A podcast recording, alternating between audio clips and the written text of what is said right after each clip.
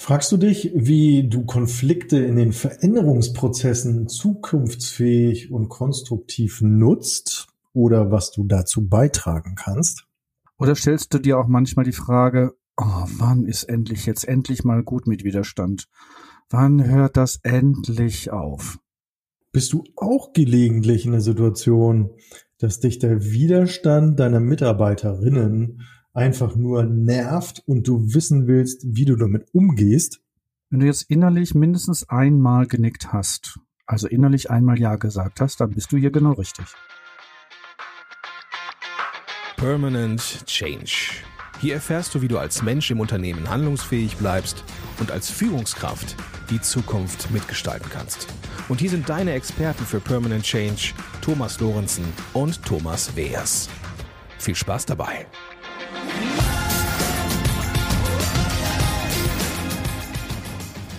Hallo, ich bin Thomas Lorenzen. Und ich bin der Thomas Eers. Wir beraten Menschen und Unternehmen dabei, den permanenten Wandel selbstbestimmt und für sich gut zu gestalten und das nachhaltig und gewinnbringend. Dazu vorneweg, ruf uns auch gerne an. Du Thomas, dieses Thema mit Konflikten in Veränderungsprozessen, das ist ja so eins meiner Lieblingsthemen.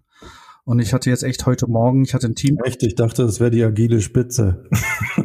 Oh, you're funny today. Oh, ich merke schon, du bist gebürstet heute. Das kann ja lustig werden. Okay. Ja, es geht ja um Konflikte. Thomas, ich fange nochmal von vorne an, okay? Gut, ja. Also, ich hatte heute Morgen ein Teamcoaching und da hatte ich echt für mich einen Konflikt in mir.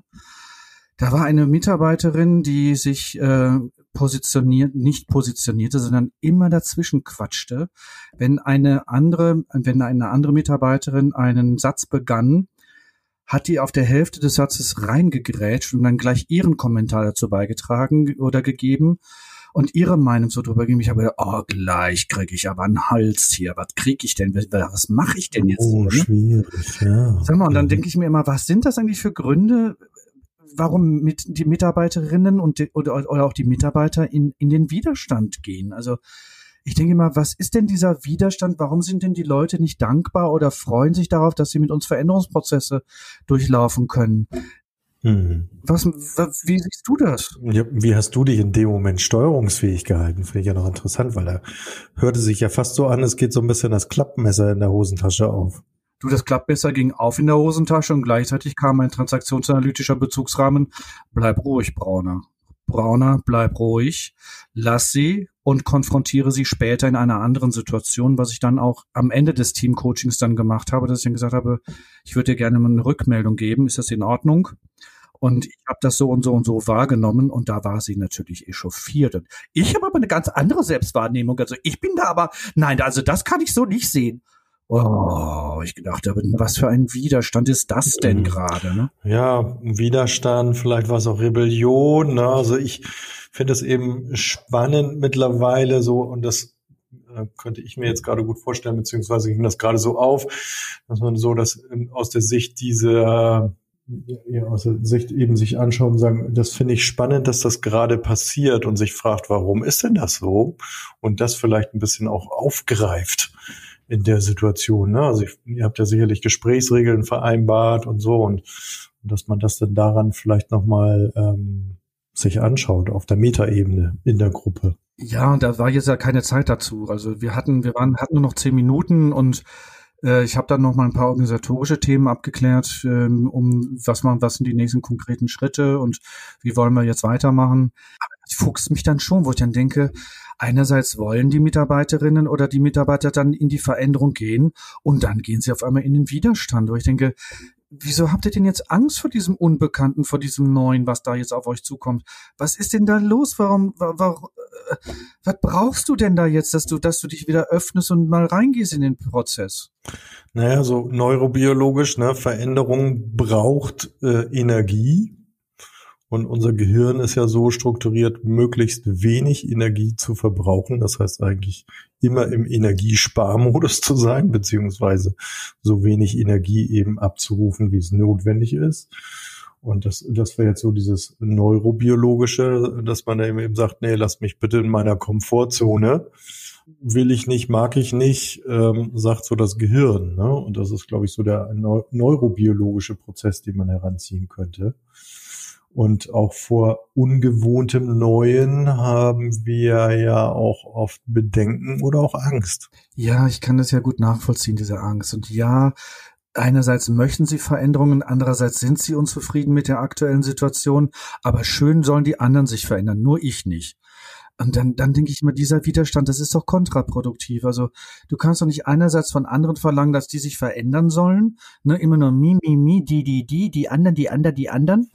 aber wenn es dann an die eigenen Thema, Themen geht, also das sehe ich aber so nicht. Also das bin ich, da bin ich aber ganz anderer Meinung. Dann, dann, dann, dann klappt mir das Messer in der Hose, wo ich dann denke, was soll das denn jetzt? Ja, du weißt ja, wenn, wenn Widerstand sichtbar wird, müssen wir mal erst gucken, wo kommt's her, ne? Also was, was, was sind Gründe für diesen Widerstand? Und, und eines kann ich mir eben halt auch, was ich oft erlebe, ist eben, dass, dass die Mitarbeitenden eben nicht mitgenommen worden sind auf dem Veränderungsprozess. Ja, deswegen werden wir doch gerufen, Thomas. Also das ist doch genau der Grund, warum wir in die Unternehmen gerufen werden oder in die Organisationen, weil sie auf einmal feststellen, oh shit, wir haben vergessen, unsere Mitarbeiter mitzunehmen. Wir brauchen mal jemanden, der das übernimmt und der das ganz professionell mal begleitet und da auch professionell vielleicht einen Prozess aufgleist, dass dieses mit, dass dieses verpasste Mitnehmen äh, nachgeholt wird. Ja, und als Transaktionsanalytiker haben wir immer zum Ziel äh, Autonomie. Das heißt auch Autonomie der Organisation soll heißen, wir wollen ja nicht in eine ständige, immer sich wiederholende Symbiose gehen. Ähm, das heißt, man holt uns immer wieder dazu, sondern wir wollen natürlich auch die Organisation dahin bringen, zu lernen, präventiv in Zukunft oder proaktiv tätig zu werden. Das heißt, was müssen wir tun, um unsere Mitarbeiter gut mitzunehmen, damit es eben nicht zu diesen Widerständen und zu diesen Konflikten kommt. Ja, aber da kriege ich dann ja auch oft mit, dass da einfach auch manchmal bei den Führungskräften diese, diese Sorge der, des Kontrollverlustes mitschwingt. Also jetzt nur mal angenommen, also nicht angenommen, sondern ein anderes Projekt. Wir versuchen eine Agilität, äh, eine agile Haltung und eine agile Kultur in einem Unternehmen gerade zu, zu implementieren, zu installieren. Ja, was kriege ich an Widerstand von den Führungskräften, die dann große Fragen stellen? Ja, was ist denn dann meine Aufgabe? Ja, wie muss ich mich denn dann positionieren? Ja, Herrgott, das, dafür sind wir doch gerade da, um das aufzusetzen und gerade entsprechend Möglichkeiten aufzuzeigen, was Führung bedeuten kann im, in der agilen Haltung und im agilen Kontext. Deshalb sind wir doch gerade jetzt in diesem Prozess. Warum machst du hier gerade so einen Wind? Ja. Jetzt ja, bist du sprachlos. Also da, nee. ja, ich überlege gerade. Weil wenn wir bezogen auf die Führungskräfte ist es natürlich wirklich so, dass du äh, da ja auch schauen kannst und sagen, ist, ist das nicht unter Umständen auch Widerstand? Ne? Also zumindest so, wie du es erzählst, klingt das so. Und wir mal ja gucken müssen als Berater, Beraterinnen und Coaches, wie wird Widerstand sichtbar? So. Und, und warum wird er jetzt gerade sichtbar? Was ist so der Grund? Ne, gibt ja auch beispielsweise Unternehmen und Organisationen, die so change-müde sind, also so ewig lang durch Change-Prozesse gegangen sind, ähm, dass die Mitarbeiter schon, schon gar keine Motivation mehr haben, einen weiteren Change-Prozess durchzugehen. Ja, Deswegen so ja. widerständlerisch sind, sagen, nee, ich will nicht ja. mehr, ja. Es muss irgendwann mal gut sein, so wie du es im Intro ja gesagt hast. Und sagen, irgendwann ist doch mal gut, ja. Ja, oder auch diese Teilnahmslosigkeit dann manchmal, wenn sie wissen, da kommt jetzt der sechste neue Manager, der jetzt wieder mit einer Veränderung oder mit irgendeinem neuen Ansatz kommt und die sagen, oh nee, nicht schon wieder der nächste. Da warte ich doch wieder sechs Monate und dann ist der auch wieder weg und dann kommt, dann kommen sie eh wieder mit dem nächsten. Also ich verhalte mich ganz ruhig, ich bleibe ganz still und guck, guck, dass ich mich nicht sichtbar mache, damit ich am besten durch diese unruhigen Zeiten durchkomme. Ist ja auch ein Widerstand. Ja, ja. Naja, klar. Und das, da, und da brechen ja dann die Konflikte auf. Und deswegen drehen wir uns ja heute hier auch so um, um, um Widerstand, der dann sichtbar wird. Ne? Und, und wir uns ja dann immer fragen müssen, woran können wir das beobachten? Wie wird Widerstand sichtbar beispielsweise. Also ich habe das dann eben in, in Organisationen, dass Führungskräfte mir dann halt erzählen, so sagen, ja, da werden dann Termine und Fristen nicht eingehalten, weiß gar nicht warum. So, das kann beispielsweise ein Aspekt vom Widerstand sein.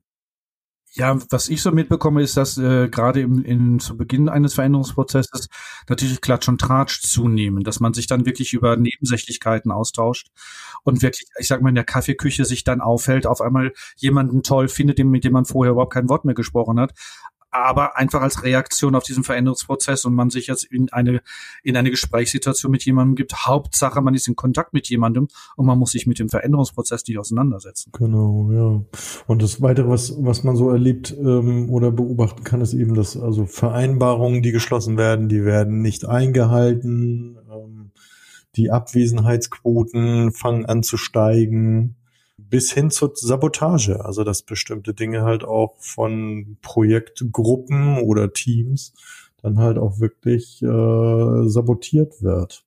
Ja, aber ich glaube, das passiert nicht bewusst oder nicht offen. Ich glaube, die Sabotage können nur wir feststellen. Ja, ja, ja. Und es sind aber eben Formen von, von Widerstand und dann tun sich ja Konflikte auf. Ne? Also wenn auch gerade sabotiert wird, dann wird ja innerhalb der Gruppen dann auch gestritten. Und wir dann ja eben schauen müssen, sagen, gut, warum ist das so? Was sind, was sind denn wirklich Gründe für Widerstand? Und ganz vorne, Thomas, ist das Thema Kommunikation. Ne? Ja, da sind wir wieder bei der berühmten Kommunikation. Großes Feld, weites Feld Kommunikation. Hatten wir heute Morgen im Teamcoaching auch. Die Kommunikation muss verbessert werden. Dann frage ich mich, ja, was tust du dafür, dass die Kommunikation besser wird? Du verlangst immer von anderen, dass die anders besser kommunizieren. Aber was tust du denn dazu, dass es besser wird? Oder was ist denn dein Beitrag dazu, dass es so ist, wie es gerade ist? Ne?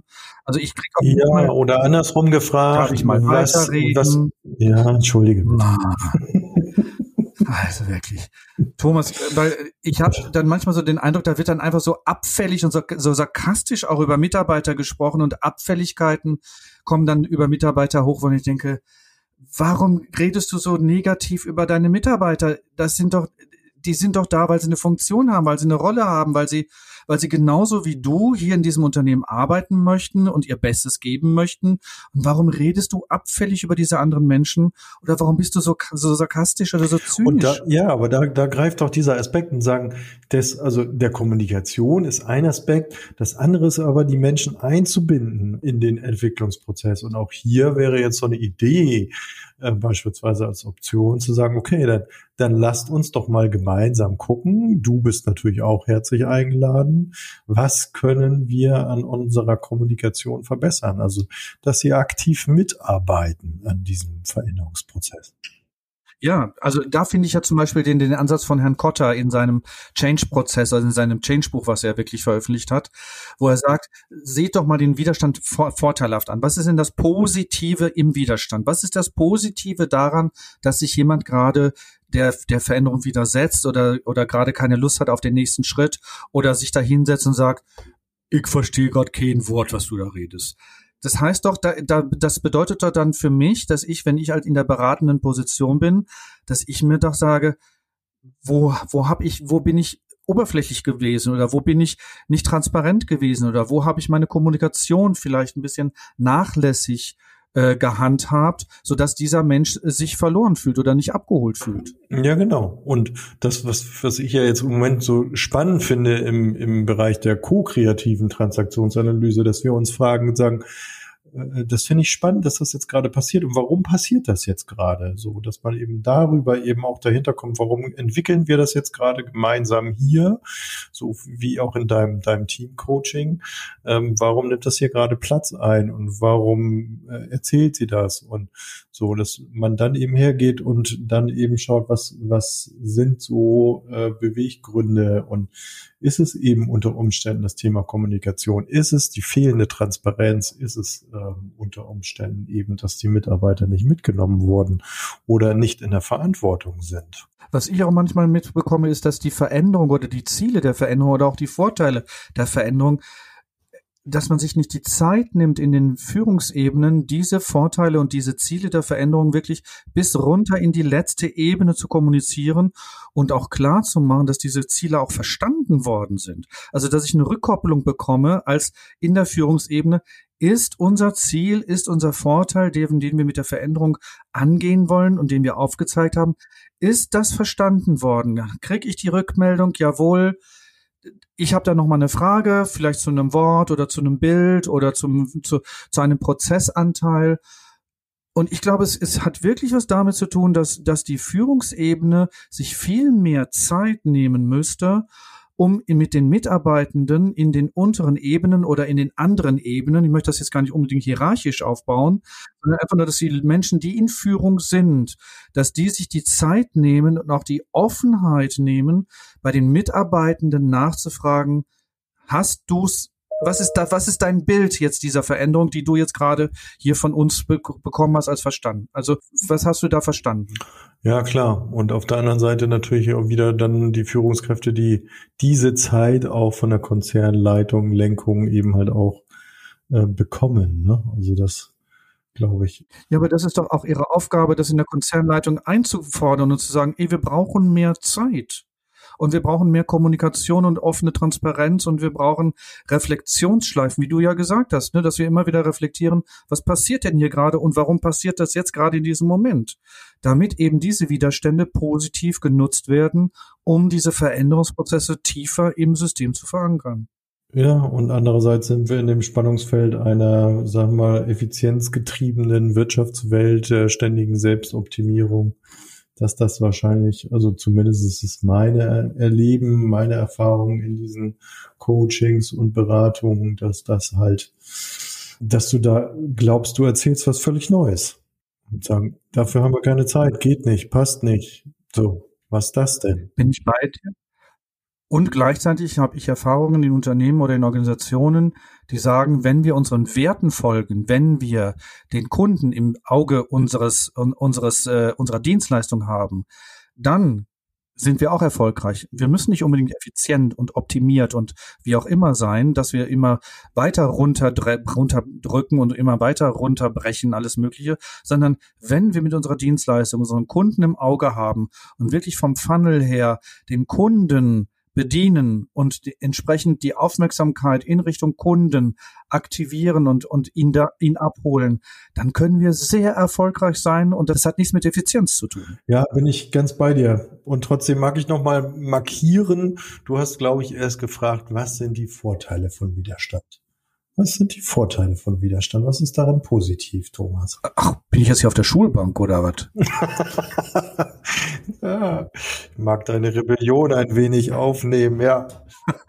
Also für mich das Positive am Widerstand ist, dass ich nochmal so meine Vorgehensweise reflektieren kann als beratende Instanz. Dass ich nochmal für mich sagen kann, ist das, was ich da entsprechend ähm, vorgenommen habe, dass ich das auch entsprechend in den, mit, mit den fünf Grundbedürfnissen der Menschen halt verbinde. Und die fünf Grundbedürfnisse sind für mich in dem ersten Moment Wertschätzung. Also, dass ich Anerkennung gebe, dass ich ihnen das Gefühl gebe, dass sie gesehen werden, was lachst du jetzt gerade? Was ist los? Die fünf Grundbedürfnisse, Thomas. Das ist schön, dass du das jetzt hier einführst, aber das war ja ein Thema von mir, was ich gerne behandeln wollte. Ich, äh, weil, weil aus der TA kennen wir ja die anderen Grundbedürfnisse. Ja. Und ich hatte ja jetzt nochmal ähm, vorbereitend auf unseren, unser heutiges Konfliktthema aus äh, dem äh, Buch von dem äh, guten Roger Fischer und Daniel Shapiro erfolgreich verhandeln mit Gefühl und Verstand, die sprechen von fünf Grundbedürfnissen und ähm, die bei Konflikten eben immer wieder wichtig sind, äh, in den Fokus zu nehmen. Das äh, ist, glaube ich, ein spannendes Thema, was, was sich lohnt, hier heute nochmal einzuführen. Das war in, in allererster Linie, also dieses erste Grundbedürfnis, eben den, dem Menschen, mit dem wir auch im Konflikt sind, ähm, doch auch Wertschätzung gegenüberbringen. Tun wir das nicht, fühlen sich Menschen auf der anderen Seite gleich herabgewürdigt. Was nicht positiv ist für den Verlauf eines Konfliktes, glaube ich, das ist klar. Ne? Und ähm, das zweite Grundbedürfnis und was wir aus der Transaktionsanalyse ja kennen ähm, bezüglich Wertschätzung, ähm, dockt ja an an dem Grundbedürfnis aus der Transaktionsanalyse zu den Strokes. So, und, ähm, das, das zweite ist Verbundenheit eben zu signalisieren, ähm, dass wir, weil wenn wir also beziehungsweise eine gewisse Verbundenheit herstellen, weil äh, tun wir das eben halt auch nicht, ähm, und behandeln unseren De Gegner auch, oder unseren Konfliktpartner auf Distanz, wird das auch immer wieder ähm, weniger den Konflikt positiv beeinflussen, so will ich es mal beschreiben, als würden wir ihn eben, sagen wir mal, in gewisser Verbundenheit oder eben auch kollegial behandeln. Das dritte Grundbedürfnis, was Sie nennen, das kennen wir, wir kennen den Begriff natürlich, natürlich äh, als oberstes Ziel der Transaktionsanalyse ist die Autonomie. Ähm, hier geht es aber ein Stück weit eben so diese, diese Entscheidungsfreiheit des jeden Einzelnen zu respektieren und eben nicht zu beeinträchtigen. Ja, und das, das vierte, da sprechen Sie vom sogenannten Status ähm, und unterscheiden das Ganze nochmal in ähm, Sozialstatus und Spezialstatus. Ähm, Sozialstatus soll eben heißen, so von der, vom Fach her, also wenn jetzt beispielsweise ein Wissenschaftler oder ein Virologe herangezogen wird, der eben, sagen wir mal, in seinem äh, Feld der Virologie der absolute Experte ist, ähm, dann ist es ein sogenannter Spezialstatus und der Sozialstatus wäre eben, wenn er Doktor oder Arzt ist, dass er irgendwo in einer gesellschaftlichen Hierarchie halt auch eine gewisser Weise Anerkennung bekommt. Und dass wir diese relative Position auch anerkennen im Konflikt. Und das fünfte Grundbedürfnis ist eben schlichtweg die, die Rolle, die jeweils eingenommen wird, die du einnimmst, die ich einnehme, ähm, beispielsweise als Coach, die Rolle als Coach, ähm, dass wir in dieser Rolle eben halt auch uns ja persönlich zufrieden wiederfinden oder wiedergefunden werden und das dem anderen halt auch signalisieren. Ja, da werden wir in den Shownotes, mag ich jetzt schon mal ankündigen, nochmal äh, was zum Nachlesen ähm, einflechten, äh, wenn ihr Lust habt, liebe Zuhörer, liebe Zuhörerinnen, ähm, da nochmal reinzuschauen. Angesichts der fortgeschrittenen Zeit, lieber Thomas, möchte ich jetzt in das Fazit gehen. Jetzt habe ich den inneren jetzt hast Konflikt, Konflikt. weil ich sage, es würde sich echt nochmal äh, oder gut tun, dass wir vielleicht nochmal drauf schauen, zu sagen, du hast ja am Anfang dieses, dieses innerliche Genervtsein beschrieben und sollte ja auch beispielhaft dafür sein, zu sagen, okay, und wenn jetzt diese Führungskraft, das haben wir im Intro auch aufgerufen, sagen, Mensch, ist nicht mehr irgendwann gut so, ähm, dass wenn ich dann eben so genervt bin, was ich dann tun kann. So, was sind so Tools, ähm, die ich vielleicht als allererstes nutzen kann, um äh, da wieder runterzukommen. Und du hast das, glaube ich, beschrieben als okay, okay, ne? Ja, dass ich meine Bedürfnisse, also dass ich mir, dass, dass ich mich in dem Moment frage, was brauche ich im Moment und was möchte ich zum Ausdruck bringen? Und wenn ich das halt respektvoll und wertschätzend zum Ausdruck bringe, dann bin, komme ich vielleicht auch raus aus meinem Genervtsein-Gefühl und äh, komme dann auch wieder in so eine Handlungs- Fähigkeit oder so eine Gestaltungsfähigkeit für mich. Und um da jetzt vielleicht das Genervtsein vielleicht auch nochmal anzunehmen als Thema, weil ich finde, wenn, wenn es in, ein, in einer Widerstandssituation, wenn wir auf keinen gemeinsamen Nenner kommen und wir haben und ich merke in, in einer Situation und in oder in einem Konflikt, dass wir nicht auf einen gemeinsamen Nenner kommen, dann nutze ich die Konsent-Methode. Das heißt, dass ich dann die Menschen frage oder die Beteiligten oder die Teilnehmenden frage, gibt es triftige Gründe, jetzt den nächsten Schritt nicht zu tun? Ah ja, okay. Also nicht auf Konsens, sondern auf Übereinstimmung zu gehen, sondern eher auf den Konsent zu gehen, zu sagen, was ist denn jetzt ein triftiger Grund, der jetzt dagegen sprechen würde, den nächsten Schritt zu gehen? Gibt es den? Und wenn es den nicht gibt, und wenn den jetzt niemand hier äußert, dann gehen wir den nächsten Schritt. Ah, cool. Ja. Also das Schön. ist zum, auch aus, ab, an, angelehnt in der, aus der agilen Haltung heraus, dass wir sagen, wir müssen nicht alle einer Meinung sein, sondern aufgrund der Schnelligkeit und der Flexibilität und der Experimentierfreudigkeit geht es darum, gibt es triftige Gründe, nicht den Schritt zu tun? Und wenn es die nicht gibt, dann gehen wir den Schritt. Und das finde ich mit Widerstand genauso gut zu fragen, auch den Widerständler zu fragen, hast du einen triftigen Grund, den nächsten Schritt mit uns nicht zu gehen? Um dadurch auch nochmal ein anderes Denken und eine andere Rangehensweise an die Thematik oder an die, an, an die, du hast ja vorhin die Verbundenheit angesprochen. Ja. Und ich, und ich finde, diesen, dieses Konsentmodell zahlt auf die Verbundenheit ein. Ja, ja, kann ich gut nachvollziehen. Und auch auf die Autonomie. Mhm. Mhm. Ja, und ich mag vielleicht nochmal anführen die, die Handlungskaskade von Hannes Schneider. Da sind wir natürlich wieder beim Thema Zeit. Ne? Stufe eins innehalten. Stufe zwei wahrnehmen, was ist. was ist mit mir und was ist hier los? Ich, ich habe das ja auch gerade noch mit der ko-kreativen Transaktionsanalyse beschrieben, zu sagen, ja, ich gehe mal eben auf die Metaebene, ist ja spannend, was entwickeln wir hier gerade gemeinsam? Und dann daraus, wenn ich das wahrgenommen habe, zu sagen, okay, was, was sind Optionen, ähm, was sind Möglichkeiten, die dann abwägen und, und dann erst in, in Handlung kommen. Und das ist ja etwas, das haben wir auch schon mal ähm, in einer der Episoden besprochen, weiß ich noch. Etwas, was wo wir ja auch gesagt haben, wir sind immer eigentlich schon bei, bei den letzten Stufen, weil wir eben immer lösungsorientiert denken ne? und sagen, mach das, mach jenes und gleich wieder versuchen, eine Lösung zu schaffen, aber erstmal vorne an, um runterzukommen, zu innezuhalten. Ja, das mache ich jetzt mal. Ich halte jetzt mal inne und ich gucke auf die Zeit. Und machst das Fazit. Ich mach's Fazit. Thomas. Das Fazit des heutigen Tages für mich. Ich glaube, es ist auf jeden Fall ein Aspekt oder eine Wichtigkeit, dass wir jedem Teilnehmenden oder jedem Betroffenen in dem, im Veränderungsprozess das Gefühl geben, dass er oder sie und sie oder er und es es etwas bewirken können. Also, dass sie immer etwas bewirken können. Jede Person, jeder Mensch kann etwas bewirken im Veränderungsprozess auch das Gefühl für die Dringlichkeit von Veränderungen zu wecken, dass wir, wir, wir brauchen Veränderungen, um zukunftsfähig zu sein. Ich mag das Wort Nachhaltigkeit mittlerweile nicht mehr. Und, und trotzdem hat es etwas, und trotzdem hat es etwas, dass es etwas um Nachhaltigkeit geht, aber nicht in dem Sinne, wie es vielleicht heute momentan sehr propagiert wird, Nachhaltigkeit. Ich sehe es eher als, ähm, ähm, als etwas organisch wachsend, äh, wachsendes und förderliches, stärkendes als Nachhaltigkeit.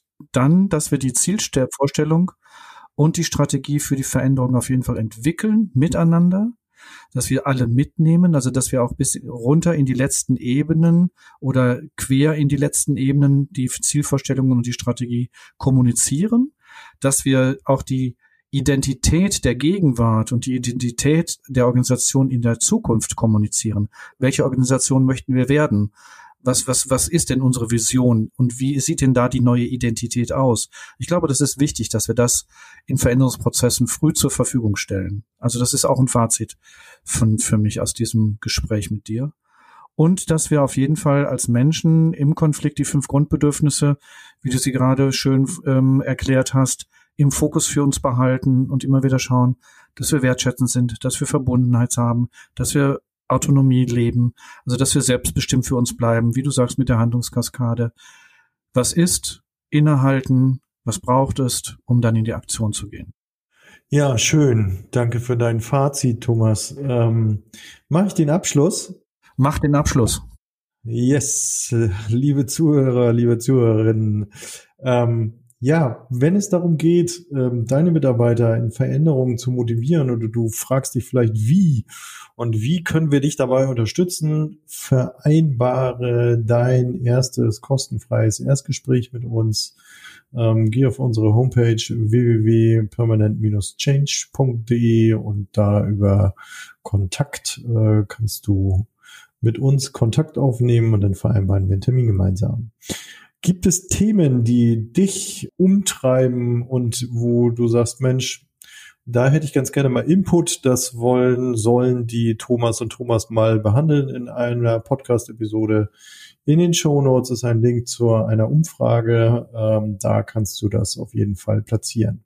Dann mögen wir eine Aussicht geben äh, darauf, äh, dass äh, wir jetzt die erste Fortbildung starten werden. Äh, auch das ist auf unserer Homepage äh, permanent-change.de zu sehen zum Thema dem äh, Change Management Beraterin legen wir, haben wir äh, ein Curriculum aufgelegt und äh, seid gespannt, guckt auf die Homepage. Das ist eine ganz spannende und tolle ähm, Weiterbildung. Und dann zum Abschluss Ausblick auf die Folge Nummer 17.